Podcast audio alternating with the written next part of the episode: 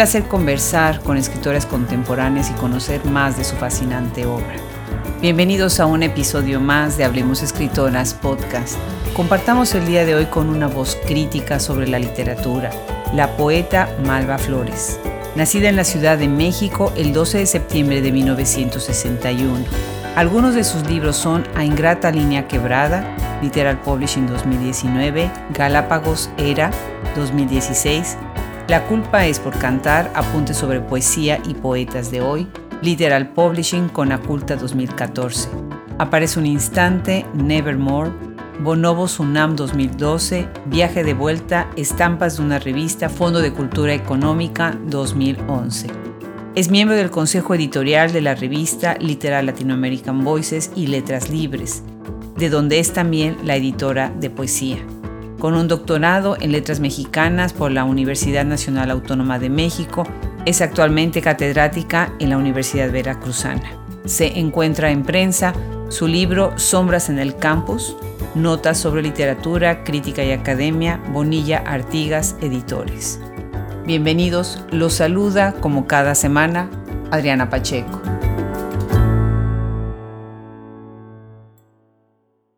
Pues bienvenidos a un episodio más de Hablemos Escritoras Podcast y hoy tenemos el gusto de recibir en este micrófono a la poeta y crítica, docente también, Malva Flores. Muchísimas gracias Malva por sumarte a este proyecto. Muchísimas gracias a ustedes por la invitación. Bueno, pues tú eres originaria de la Ciudad de México y normalmente yo tengo como una idea de cómo llevar estas conversaciones, pero estoy tan emocionada de platicar contigo. Déjame platicar un poco al público que nos está escuchando ahorita que estoy muy impresionada con tu obra como poeta, pero además con tu sentido crítico acerca de lo que es la poesía. Tu libro La culpa es por cantar, apuntes sobre poesía y poetas de hoy, Está lleno de tachaduras, apuntes, notas, post-its. Me ha acompañado no sabes a cuántos lugares. Me parece que es una obra impresionante, importante en este momento porque pones el dedo en la llaga en muchos temas que son muy importantes, ¿no? Salgámonos un poco del formato tradicional de las conversaciones y empecemos con este libro. ¿Por qué lo escribes, Malva? Lo escribí en un momento en que estaba muy enojada creo que se nota. Eh, estaba muy enojada porque pensaba que los poetas habían decidido que solo una forma de poesía era la correcta. Yo estoy en contra de esta idea. Me parece que todas las formas de la poesía son adecuadas si está bien escrita. Y entonces estaba yo enojada y por eso hice este libro. Y dice, La culpa es por cantar, es el título, porque hay un momento en el que se decide que la poesía más lírica es una poesía equivocada, equivocada políticamente hablando. Entonces eso me pareció realmente grave. Por eso escribí el libro. Qué bien, qué bien. Y además, bueno, estás entrando también en algunos temas que a mí me, me atormentan. Por ejemplo, esto de las generaciones. Y tú dices, una generación es aquella que vivió un acontecimiento importante. Sí con esta complejidad que tiene la cuestión de las generaciones, ¿tú te sumirías como parte de alguna generación o no? Eh, bueno, primero quisiera aclarar que esa frase no es mía, es de Enrique Krause, pero eh, me parece una muy buena manera para poder entender el, el problema de las generaciones, efectivamente. Yo en ese mismo libro tengo un capítulo que se llama Generaciones sin semblanza. Es un poco una burla, un guiño a un, a un libro de paz de sus obras completas, Generaciones y Semblanzas, y yo me asumo como parte de una generación que no tiene semblanza y que estaría eh, sin nada en, en, este momento importante del que, estábamos hablando, quizá alrededor del el momento en que se ocurre el nacimiento del FONCA, por ejemplo, pertenezco más o menos a esa generación, pero también eso es culturalmente hablando, pero históricamente hablando pertenezco a la generación que vivió el terremoto siendo un poco, no adolescente, sino ya un poco más grande, el momento en el que empiezas a escribir. Y eh, de ahí, digamos, hasta la muerte de Colosio, el asesinato de Colosio, eh, me parece que son dos puntos de inflexión para esta generación. Hay, hay, otra cosa muy importante en estas que yo llamo generación sin semblanza, que es la mía, que tiene que ver con la muerte de Octavio Paz. Creo que en ese momento eh, se parte la idea de de la República de las Letras, como la conocíamos, no es que antes fuera mejor y ahora no lo fuera, pero sí ocurre un desmembramiento eh, al interior de, de la casa de la poesía. Claro que sí. Lo que se está diciendo en los créditos es tu fecha de nacimiento. La voy a recordar para que la tengamos fresca y regresemos a esta idea de que a veces las generaciones se quieren partir por décadas, ¿no? Entonces dice los nacidos en tal, en tal década. Tú naces el 12 de septiembre de 1961, que ahorita estás marcando tres momentos en la historia de México en donde efectivamente, bueno, se marca a esa generación que los vive. Pero por otro lado, estás también diciendo que los poetas organizan en una cierta etapa de la historia de México como un club, como un clan, ¿no? En donde todo está dentro de un sistema institucionalizado, hegemónico, y dialogan entre ellos, aplauden, se descalifican, en fin, ¿no? Pero había como que una cierta como unión, una cohesión, y los que estaban afuera estaban completamente excluidos, ¿no? ¿Cómo, cómo ves tú todo este movimiento en ese momento y cómo lo trasladarías al momento actual? Bueno, es muy curioso porque en realidad ese momento al que me refiero es el momento en el que escribí el libro, cuando estaba tan enojada. Y los poetas a los que me refiero es a los poetas que ahorita deben tener aproximadamente 40 años, tampoco son poetas tan jóvenes. Y para mí era una cosa contradictoria que hablaran de los poetas hegemónicos, por ejemplo, cuando son poetas que fueron, fuimos apoyados por el Estado todo el tiempo a través de Conaculta y se hicieron clanes de poetas. Esto siempre ha ocurrido, ¿eh? no, no es eh, privilegio de nuestro tiempo ni de esa generación, pero bueno, eso es lo que yo vi, que, que, había como clanes de poetas y si no hablabas de cierto tipo de poesía, estabas fuera de eso. Es más, si pertenecías a la que yo llamo generación sin semblanza, estabas proscrito simplemente proscrito porque no, no entendías las nuevas formas de hacer poesía que tenían que ver un poco con la forma de la poesía que se hacía en América del Sur. Qué interesante, además como una desconexión con lo que es la poesía del Cono Sur, que ahora se ha tratado de, pues de acercar, ¿no? de hacer más vínculos entre todos los países que escriben en, en, español, ¿no? incluyendo España, por supuesto, ¿no?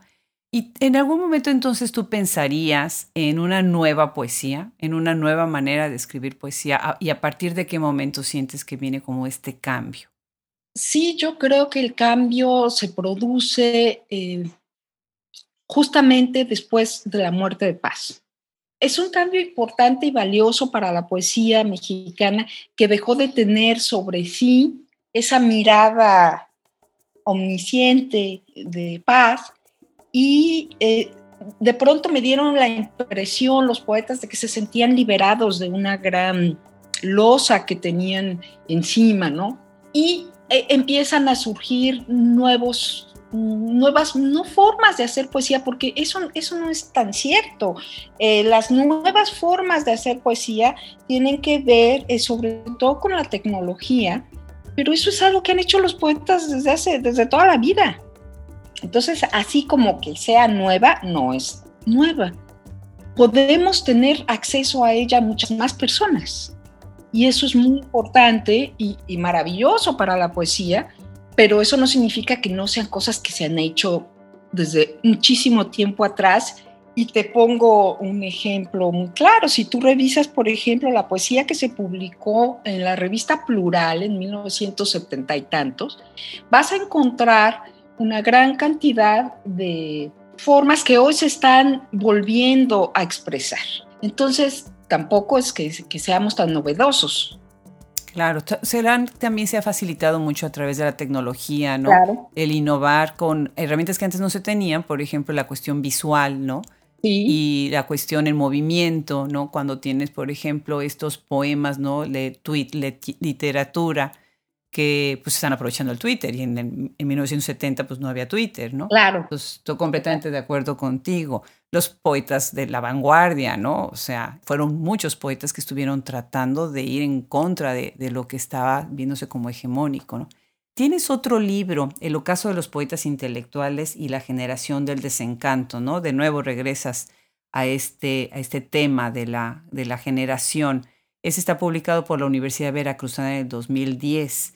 Y me, me parece como es tan interesante cómo hay esta unión entre los poetas y la intelectualidad. Que, por ejemplo, acá en Estados Unidos eso no se ha visto así, como se ve tan fuerte y tan contundente en Latinoamérica, ¿no? esta unión entre el poeta y el intelectual, o el intelectual y el poeta, y el escritor en general, pero el, poeta en especial. ¿Qué te parece? Yo creo que en México hay una larga, larguísima tradición de poetas intelectuales, pero habría que precisar a qué nos referimos con intelectual. Para mí, un intelectual eh, no es un profesor, no soy yo, no, no es alguien que que tiene el micrófono todo el tiempo, diría Gabriel Said, y el mismo Said dice que un intelectual es aquel eh, que, cuya opinión tiene influencia en la esfera pública. De modo que si no tienes influencia en la esfera pública, no eres un intelectual. Antes los intelectuales tenían un peso dentro de las decisiones de la República o las criticaban y eso era muy importante. Ahora tenemos pocos intelectuales eh, vistos de esa manera, como intelectuales independientes. Es, está el propio Said, bueno, está Javier Sicilia también, y hay otros eh, poetas, David Huerta, por ejemplo, que son también intelectuales, es decir, que eh, nos están hablando a nosotros los ciudadanos. Y eso es muy importante. Todos hablamos en Twitter y todos hablamos en, en, nuestra casa o en nuestra clase, pero no todos somos intelectuales. Y creo que la generación del desencanto, que es esta generación de poetas que nació en los 40, nos fallaron. Así lo voy a decir, nos fallaron y se rompió ahí una, una tradición. Qué interesante, qué interesante. Otra cosa que me parece fascinante de tu, de tu tono y de tu obra, eres incisiva. Y estás, por ejemplo, hablando en, algunos de tus libros acerca de cómo siempre a los poetas les preguntan o les piden que definan qué es la poesía, ¿no? Es como un lugar común, ¿no? ¿Y qué es, y qué es la poesía? Y bueno, en algún momento dices, bueno, a los no somos científicos, bueno, nosotros tampoco somos científicos, y yo no quiero que me definas la poesía, pero a lo mejor sí queremos que nos digas qué es lo que opinas acerca de estas eh, definiciones que recopilas en tus libros y que además tú misma eh, repiensas y elaboras, ¿no? Mira, para mí es siempre muy difícil que me pregunten qué es la poesía. Y no sé eh, decir qué es la poesía porque para mí solo es una experiencia personal que puedes compartir.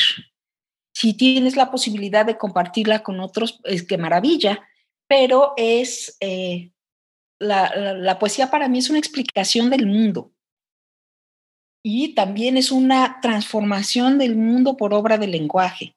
Tú haces un nuevo mundo con el lenguaje de la poesía. Entonces, e, eso es lo más que yo podría decir eh, sobre, sobre qué es la poesía. Pues es un lenguaje de ritmo esencialmente. Yo creo que, los seres humanos somos seres de ritmo y que por lo tanto la poesía es, es, una forma natural de expresión. Malva, en todos estos años que tengo con este proyecto, que ya son muchos, muchos más de los que tiene el podcast, algo que yo he visto como una constante es, hay como como dos percepciones. Por un lado, se dice que la narrativa es lo que es más visual, más visualizado, lo que es más evidente, que se hace más publicidad, en fin. Y por otro lado, yo veo que hay muchísimos grupos de poetas. Y hay grupos buenísimos, trabajos como por ejemplo el de Nadia Contreras con Bitácora de Vuelos, que es excepcional, ¿no? Y estas grandes redes de poetas y de lecturas que hacen ahora con la pandemia, pues muchísimo más, ¿no? pero siento que hablan más los poetas, especialmente en las redes, que los narradores. Y las librerías entras y ves más libros o pregunta más gente por un libro de cuentos o por una novela, ¿no?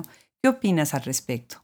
Bueno, sí, la poesía nunca ha sido un producto comercial y eso me parece que está muy bien. Eh, no son bestsellers los libros de poemas y sin embargo los poemas, los poetas y los poemas andan por todo el mundo.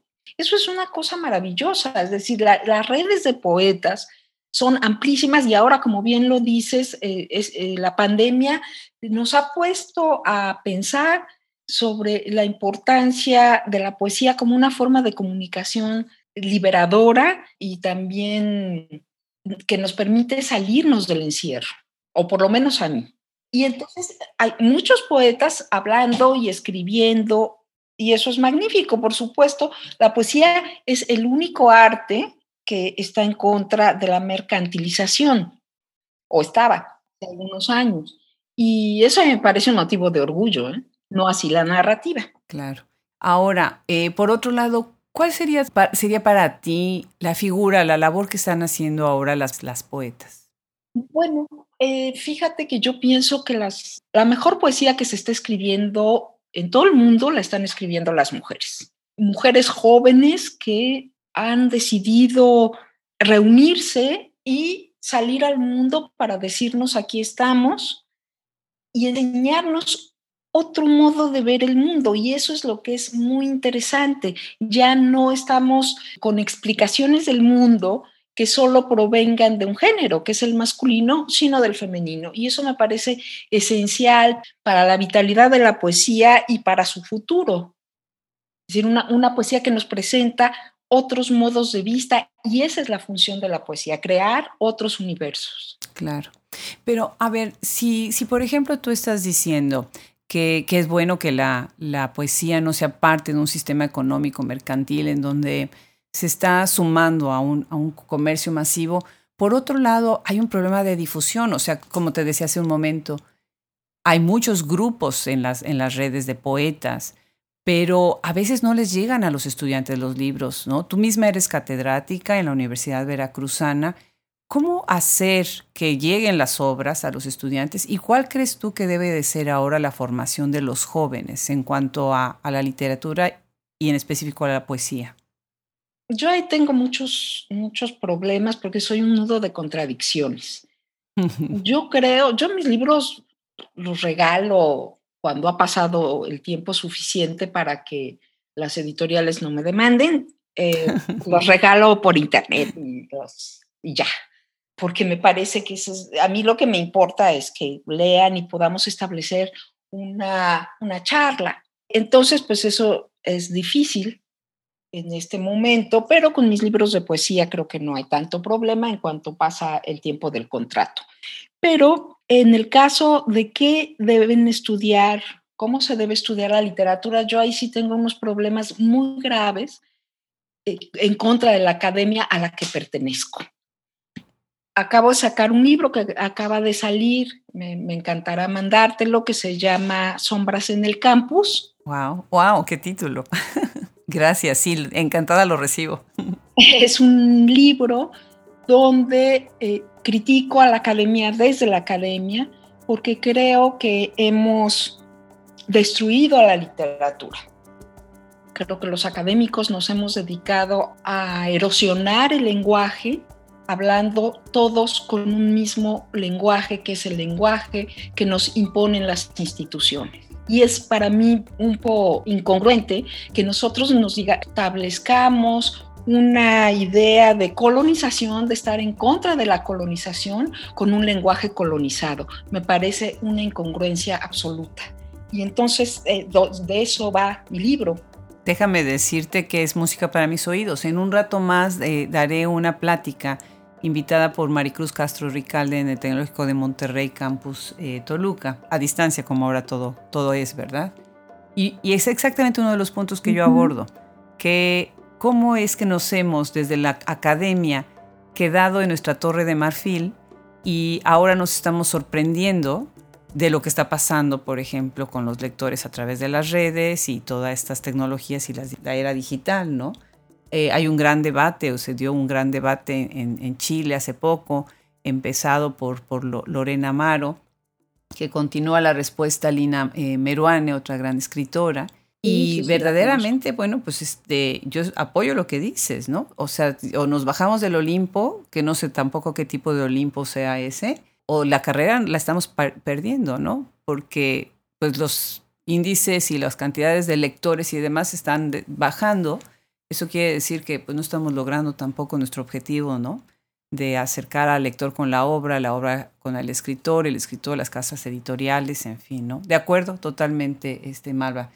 Qué maravilla. Fíjate que voy a, parecer una abuelita, pero la verdad es que a mí me sorprende ver la manera en que todos los eh, profesores hablamos con el mismo lenguaje y hablamos con el mismo lenguaje que habla eh, el locutor de un partido de fútbol y utilizamos las mismas palabras sin saber que existen diccionarios de sinónimos.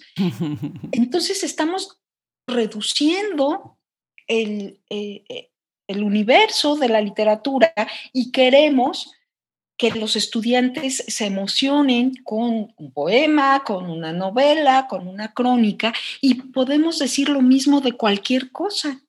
Entonces nosotros hacemos análisis que puedes aplicar a distintos argumentos literarios o poesía o narrativa o ensayo y decir las mismas palabras para calificarlos. Entonces, ¿cómo van a emocionarse? ¿Cómo, ¿Cómo un estudiante va a poder sentir emoción por lo que estás enseñándoles si no sienten que exista un lenguaje empático que, los que les permita reconocerse en lo que están leyendo? Eso es lo que a mí me, me aflige muchísimo, ¿no? No caigo bien, mi libro no va a caer bien entre mis colegas, este, pero, pero no me importa. De pronto siento que soy como una loca que tiene una pelea particular, pero ya veo que no, que no soy la única. No, no, no, definitivamente. Eh, ¿Cuál es tu formación, Malva? Ahora regresaremos a la pregunta que debió de haber sido la primera, pero me negaba yo a empezar por ahí. Bueno, yo estudié eh, literaturas hispánicas en la, en la UNAM, luego hice la maestría en la UNAM, hice el doctorado en la UNAM sobre eh, literatura mexicana. Qué bien, maravilloso. Y para quienes nos escuchan, ya vieron, Malva ya mencionó varias veces a Octavio Paz. Les recomiendo muchísimo su libro Viaje de Vuelta, Estampas de una revista, Fondo de Cultura Económica 2011, en donde escribe sobre esta revista que, bueno, para la historia de los mexicanos y en general para la literatura vuelta, es fundamental, ¿no? En ella, además de hablar de paz y hablar de toda esta corriente, este tiempo, este momento histórico, haces una revisión también de la cuestión del impacto que tuvo esta revista en general, ¿no? ¿Nos puedes platicar, hacer un breve comentario sobre este libro? Es un libro que yo quiero mucho, en el que trabajé mucho tiempo y que responde a la necesidad de, de aclarar para mí un asunto personal es un poco raro, pero yo creo que todos los libros que escribimos y todas las cosas que hacemos tienen que ver con la necesidad de ofrecernos respuestas en principio a nosotros mismos. Yo quería saber por qué de vivir en la Ciudad de México había terminado viviendo en la ciudad de Jalapa y el mundo entero que yo conocía, de lo que yo conocía como cultura, se había derrumbado. Para entenderlo, leí los, ya no me acuerdo, 250 números de la revista Vuelta porque quería saber qué pasaba conmigo, por qué estaba yo aquí. Y pude, pude entenderlo, pude entender cómo las relaciones eh, de la literatura y de los escritores con los eventos que ocurrían habían dejado de ser una parte importante de la República de las Letras y cómo la literatura se había convertido en un documento. Y al ser un documento, al no estar viva la literatura, pues yo había tenido que dejar de vivir en la Ciudad de México y dedicarme a un trabajo docente.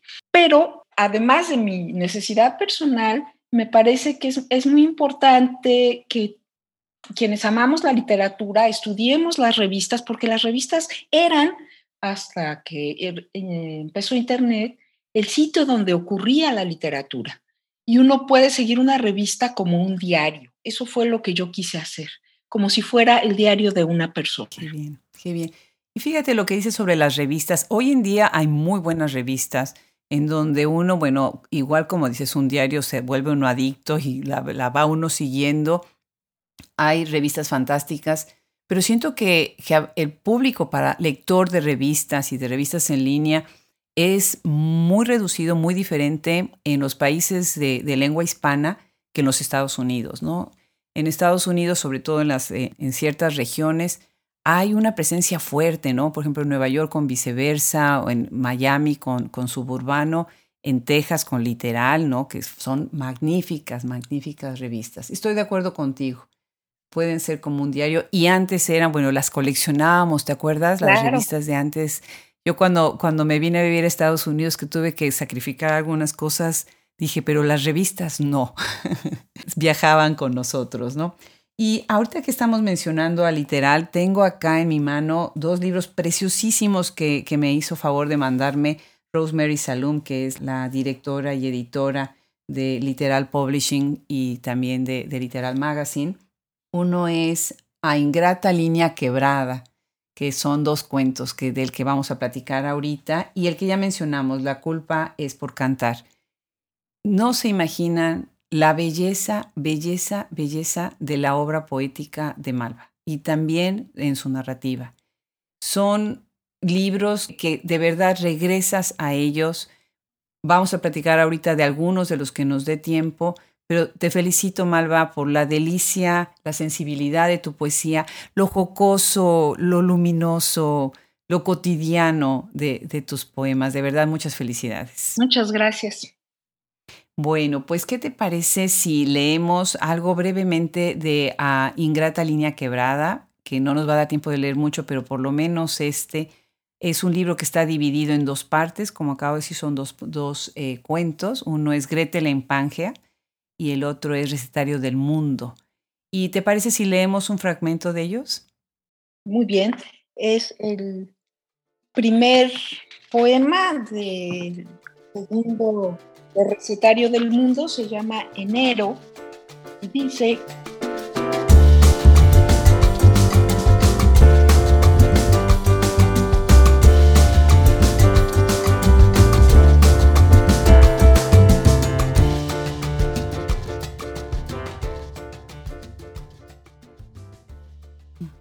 Corre la pispireta ardilla al corazón de enero. ¿Pispireta? ¿No se te ocurre una palabra mejor? Algo así como rosa brillante entre el abrazo de los árboles o una ardilla rosada que no exista. Rosa que va en la ardilla el corazón de enero, como el fulgor de la palabra ardiente, como la boca que no besaste nunca. Pero es enero, es el tiempo que vuelve para decirte salta. Bellísimo, bellísimo. Platícanos un poco sobre este libro, eh, cómo es que lo, que lo piensas, cómo es que lo, lo imaginas.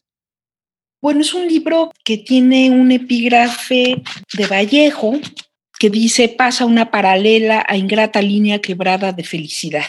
Es, es un libro triste para mí. Es eh, un libro en el que intenté eh, hacer dos cuentos, pero es un libro de poesía. Y le puse dos cuentos porque soy muy terca y quería que lo leyeran como un cuento para que se dieran cuenta que había una historia, que había dos historias ahí y que entonces lo empezaran a leer desde el principio hasta el final. Uno siempre dispone cómo deben leer los, los lectores, pero los lectores hacen lo que quieran. El primer eh, cuento que está ahí, que se llama Gretel en Pangea, es un poema que cuenta dos cosas. Una, el Alzheimer o lo que nosotros creíamos que era Alzheimer de mi padre y un viaje que tuve que hacer a Alemania de manera imprevista porque a mi cuñado eh, le dio un cáncer brutal y tuve que ir a acompañar a mi hermana que tenía un bebé chiquito. Entonces, el poema nos habla de alguien que es Gretel, que está perdida en el bosque y que tiene que regresar y que habla todo el tiempo con el señor Als, que es en este caso mi padre, que está perdiendo la memoria. Entonces es un libro que me costó trabajo porque está dedicado a esa relación de enfermedad y amor. El segundo libro, Recetario del Mundo, es un libro, un poema yo creo que muy loco, que prácticamente nadie ha entendido, en el que una mujer está dividida en dos o en tres. Es la misma mujer que se está hablando y que está desesperada por ver cómo el mundo se está destruyendo y se está destruyendo el lenguaje. Y entonces eh, lo que desea en realidad es acabar con todo y hace explotar una fábrica de relojes, eh, la fábrica de relojes Westlocks, que efectivamente explotó en Canadá. Y en ese instante eh, se libera porque considera que vuelve al principio del lenguaje. Eso es, digamos, la trama de los dos cuentos. A mí me gustó mucho el segundo, y no sabía del primero, la relación familiar, y bueno, lo lamento mucho. Mi, padre también ha pasado por esos procesos y, y, es complicado, como dices, ¿no? Por la cuestión de la pérdida de la memoria, en fin. El segundo cuento está dividido además, eh, cada sección es un mes del año. Así es. Y tiene muchísima, para mi gusto, mucha musicalidad. Estás haciendo aquí una, una conjunción que veo frecuentemente en tu obra, que es el recurso al verso corto, ¿sí? intercalado con el verso que es a veces más en prosa, una narrativa, ¿no? En una narrativa en verso, y, me gusta mucho. Y ahora que estás haciendo la referencia de que nadie lo ha entendido, ahora me lo voy a leer varias veces, porque además dicen que así hay que leer los poemas, ¿no? Muchas veces. En voz alta, como dice Marisela Guerrero, en voz baja, renglón por renglón, verso por verso, ¿no? Y bueno, háblanos un poco de tu técnica. ¿Cómo escribes? Y cómo es que ahorita, bueno, estás hablando de dos anécdotas personales, familiares, pero en general, ¿cómo definirías tú tu escritura? A mí me importa que lo que escriba eh, suene bien. Yo siempre estoy de acuerdo con Marisela Guerrero, yo siempre leo en voz alta lo que escribo, incluso las ponencias o cualquier cosa que tenga yo que leer, la leo en voz alta muchas veces para que tenga cierto ritmo. A mí lo que me importa, eh, sobre todo de, de la poesía, es su musicalidad y también de la prosa, porque creo que la prosa también debe tener un ritmo y una música que nos vaya acompañando todo el tiempo. A mí los, los libros de, de poesía se me ocurren cuando me pasan cosas, no cuando no me pasan. Yo sé que hay poetas que pueden estar escribiendo todos los días un poema y revisándolo. Ese no es mi caso. A mí me pasa, me ocurre algo en la vida y entonces de pronto tengo un verso que generalmente es el último verso de, del poema y hago poemas largos porque cuento historias. Y fíjate que ahorita que dices del último verso, estaba yo a punto de leer el, el verso con el que cierras el libro y dices, todo para nombrar se ha hecho. Es, sí, exactamente, es una es contundencia total para, para hacer un cierre. Ya ahí está todo lo que, lo que se tenía que nombrar. Se dice también, además de que se que leer los poemas varias veces, se dice que la historia, la línea que atraviesa un libro de, poesía puede ser, bueno, a veces son poemas sueltos, ¿no?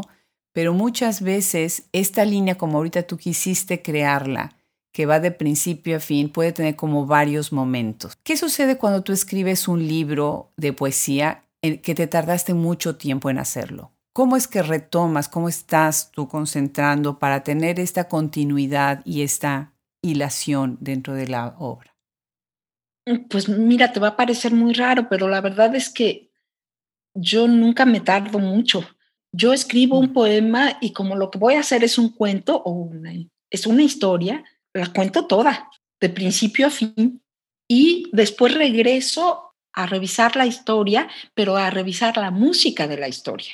Y después puedo dejar de escribir cuatro años poesía, porque no tengo nada que decir, porque no me ha pasado nada. Qué interesante, qué interesante. Platiquemos de otro libro tuyo, Galápagos. Ese fue publicado por Editorial Era 2016. Qué belleza de libro. Qué belleza de libro. Muchas gracias. De verdad. Es un viaje naturalista alrededor del mundo. Eso es lo que también se ha, se ha comentado sobre él. Yo veo otras cosas, ahorita comentaremos un poco más. Efren Ortiz dice algo que me gusta mucho, ¿no? Es un, el paraíso perdido, es un paraíso perdido. Pero además estás recuperando los epígrafes de varios escritores, de pensadores, de científicos. Me dio mucha ternura que mencionaste que tienes a uno de, de Enrique Fierro, gran profesor muy querido por nosotros en la Universidad de Texas en Austin, que fue profesor nuestro, de Ida Vitale y de María Zambrano, ambas eh, de las pocas mujeres ganadoras del Premio Cervantes. Bueno, pues tienes otros nombres importantes, pero todo el tiempo estás hablando de, estás poniendo al principio de cada, de cada poema un epígrafe. Y al final reservas una sección para hablar de los epígrafes. Cuéntanos de este libro y, por qué regresar y por qué explicarte sobre los epígrafes que estás usando. Es, es un libro también muy personal y que quiere ser, te, te, va a parecer muy extraño, la tercera parte de una idea de, de poesía y de la República de las Letras. Es decir, el libro sería el final de El ocaso de los poetas intelectuales, seguido por La culpa es por cantar y luego Galápagos. Eh, lo que Qué bien. Galápagos, bueno, son las Islas Galápagos, pero para mí eh, funcionan en el libro como las islas de los poetas. Entonces, por eso elegí lo que no hago nunca en mis poemas, poner epígrafes a cada poema, porque en realidad el epígrafe está platicando, o yo quería que platicara con el poema y con una historia eh, personal. Esa historia personal es la misma que me llevó a escribir el viaje de vuelta. Es decir, estoy viviendo en Jalapa, que es una de las islas Galápagos, y me hacen de pronto regresar a la Ciudad de México, que es la isla mayor, para ver qué está pasando con los poetas. De eso se trata el libro en realidad. Nadie se da cuenta, pero ese es el libro. Galápagos es la República de las Letras. Y mi tristeza por haber dejado la Ciudad de México. una sensación de exilio permanente. Qué interesante. Por otro lado, sin, o sea, tu exilio también ayuda de alguna manera a descentralizarla a la literatura, ¿no? Algo que hemos estado tratando tanto, ¿no? También reconociendo las otras voces que se están dando en todos lados, de, los otros territorios del país, ¿no? Definitivamente, ¿no? ¿Tú dirías que el discurso científico, o sea, acá estás metiendo en Galápagos un discurso científico, el darwinismo, y hay otras escritoras que han hablado de Darwin, como, como por ejemplo eh, Rosa Beltrán, ¿no? hay varias que, regresan a Darwin y que los, las cuestiona, como dice este, eh, Rosa Beltrán, que ella piensa en Darwin y en Kafka continuamente, ¿no? Sí. ¿Cómo dirías que el discurso científico alimenta la poesía, tu poesía? Mi padre era físico y yo quise estudiar matemáticas. Ah, no me digas. Entonces, eh, para mí el discurso científico es un discurso familiar. Mi madre también es físico. Y me parece que hay una relación muy interesante en la creación de mundos a través de los distintos lenguajes. Yo regreso al lenguaje científico porque me, da confianza. es muy tonto, pero siento cierta confianza en saber que algo puede ser probado. Y si relacionas el lenguaje científico con el lenguaje poético, haces, eh, desde mi punto de vista, una explosión de, de significados que, pueden ir hacia muchos lados, pero que eh, establecen una charla de manera diferente. Y me gusta, esa es, la, razón de la intervención del lenguaje científico.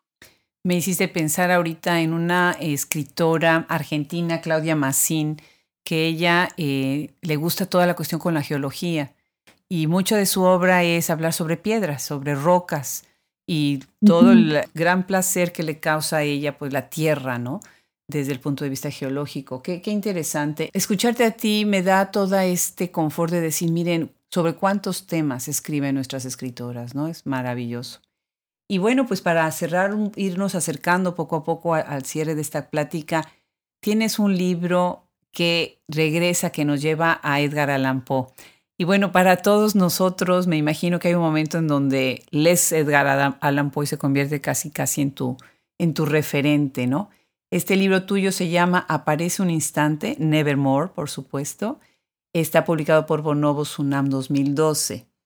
Cuéntanos, ¿cómo, ¿cómo llega esto gótico a tu poesía? Me sorprendió muchísimo tu pregunta cuando pude verla y me, sorprende todavía porque no sé qué contestarte. Eh, sí, me sorprende porque mi tesis de licenciatura fue sobre la literatura gótica. Y jamás imaginé, jamás, que alguien pudiera leer ese libro en esa clave, porque ese libro lo que intenta decir es, ojalá vuelva la idea romántica de la poesía. Romántica no como las canciones de José José, sino... No, del romanticismo. Implicaba el romanticismo. Y por eso digo, aparece un instante Nevermore. El Nevermore es eh, que regrese la idea del poeta que está, que, puede ver más allá, eh, que puede transver. Y eh, es una historia en la que una mujer llega a un río y está buscando una salida y se cae en el río y ve a un caballo y a un hombre que es un ángel que trae espada que en realidad representa al antiguo poeta y que ya no sirve porque ahora anda entre las plazas vendiendo baratijas ese poeta. Ah. Y ocurre también, la, tiene un intermedio donde narro la muerte de mi abuela, que se murió ahí enfrente de nosotros, estuvo una semana en el hospital, y, y luego regreso al río donde está eh, esta mujer tratando de ver al ángel. Eso es de lo que se trata, y en Nevermore era el recuerdo de la postura del poeta como alguien que podía trasver el mundo. Pues sí, definitivamente ese es un libro más que hay que leer y antes de terminar me gustaría mencionar algunos de tus premios, porque creo que es muy importante este reconocimiento de ciertos premios que has ganado y de los otros premios que no se van a mencionar en este momento y que nos gustaría que, nos comentaras brevemente para, para despedir este programa.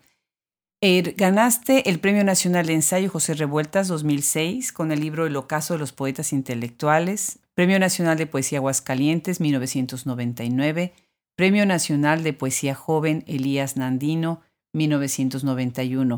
¿Qué ha significado para ti los premios que has recibido, estos entre muchos otros, y para tu trabajo como escritora? Eh, mi respuesta es muy sencilla, me los mandó Dios cuando no tenía con qué comer, de verdad. no significan nada como premio, significaron un dinero que yo necesitaba en ese momento, por eso pienso que gano premios cuando de veras estoy muriéndome de hambre. Eso es lo que significó el premio. Yo no le doy otro, otro significado más que qué bueno que les gustó y que pudieron apreciar algo que les interesó en lo que yo escribí, pero nada más. Genial tu respuesta, genial. Bueno, pues ya nos comentaste sobre el libro que viene. ¿En qué estás trabajando ahora?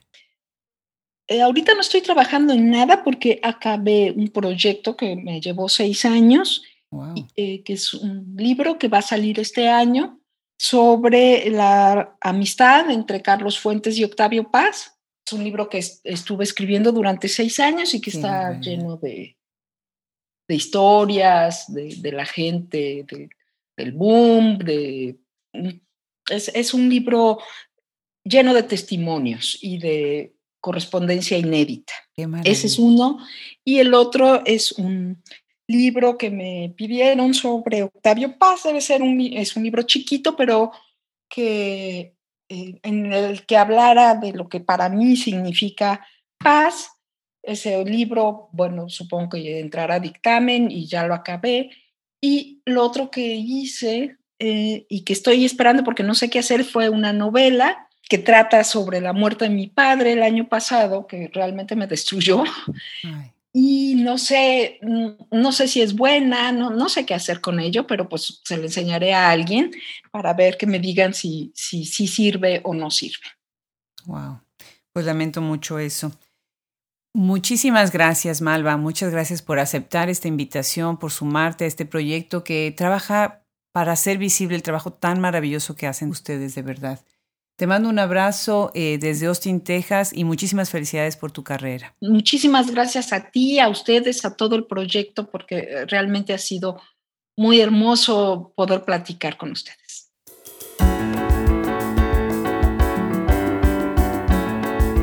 Ha sido un gran gusto conversar con la crítica y poeta Malva Flores. Le agradecemos mucho se haya sumado a este proyecto de Hablemos Escritoras.